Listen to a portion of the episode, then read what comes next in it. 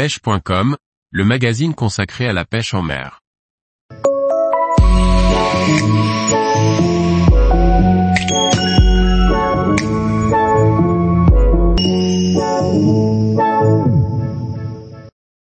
Pêche sur les chasses de bonite en kayak, combats intenses assurés. Par Paul Duval. La pêche en kayak offre de belles perspectives notamment celle de pouvoir pêcher des chasses de bonite. Des poissons taillés pour les combats pour le plus grand plaisir des amateurs de sensations fortes. Je vous parlais précédemment de la pêche en kayak sur les chasses de bar. D'autres espèces fréquentent ces chasses et l'une d'entre elles est la bonite à dos rayé.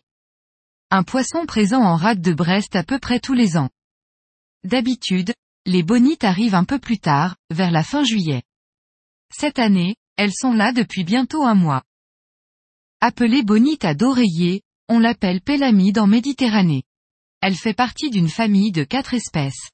Sarda sarda est l'espèce qui nous intéresse, Sarda orientalis est présente en zone océan Indien et Pacifique. Les deux autres espèces sont plus spécifiques, Sarda australiensis, Australie, et Sarda chiliensis, côte du Chili. C'est un poisson au corps profilé et taillé pour une nage rapide, il chasse dans les bancs de fourrage. Lorsque l'on a la chance de tomber sur une de ces chasses, c'est un plaisir pour les yeux, le spectacle est toujours violent. Ce sont des poissons en moyenne de 50 cm, pour une taille maxi de 90 cm. Leur poids varie de 2 à 8 kg. C'est un poisson pélagique qui préfère les eaux assez chaudes, en rade de Brest, il est présent lorsque les températures de l'eau dépassent les 18 degrés Celsius, ce qui est le cas en ce moment. Donc en ce 7 juillet, après m'être mis à l'eau sur mon spot habituel et sur la même zone que la veille, de nouveau, de belles chasses s'installent au lever du jour. Elles sont un peu différentes de la veille, il y en a plusieurs avec leur groupe d'oiseaux au-dessus. Les oiseaux se déplacent assez vite, au rythme du fourrage au-dessous, affolés par les prédateurs qui les poursuivent. En surface, il y a de beaux sillages qui font éclater ces bancs de fourrage, pas de doute, ce sont des bonites à d'oreiller, les torpilles de la rade. Comme la veille, sur une de mes cannes, j'ai un leurre souple, un astuchade corps bleu, imitation sardine, avec une tête profiler de 25 grammes, cela me permet de lancer assez loin, évitant ainsi de casser la chasse en cours en m'approchant trop près. À peine lancé, c'est avalé, courbure de canne, départ, et casse dans la foulée, le 30-00 cisaillé. Je n'insiste pas avec le leurre souple et repasse au poisson nageur, un deep diver en 90 mm, à tout neuf. Un coup de traîne en contournant une des chasses et en coupant la route à la direction supposée, je parcours quelques mètres à vitesse rapide et grosse décharge dans le bras. Une de ces torpilles a saisi le leurre. Le combat qui suit est violent, fait de départ rapide et de sondage dans la couche d'eau.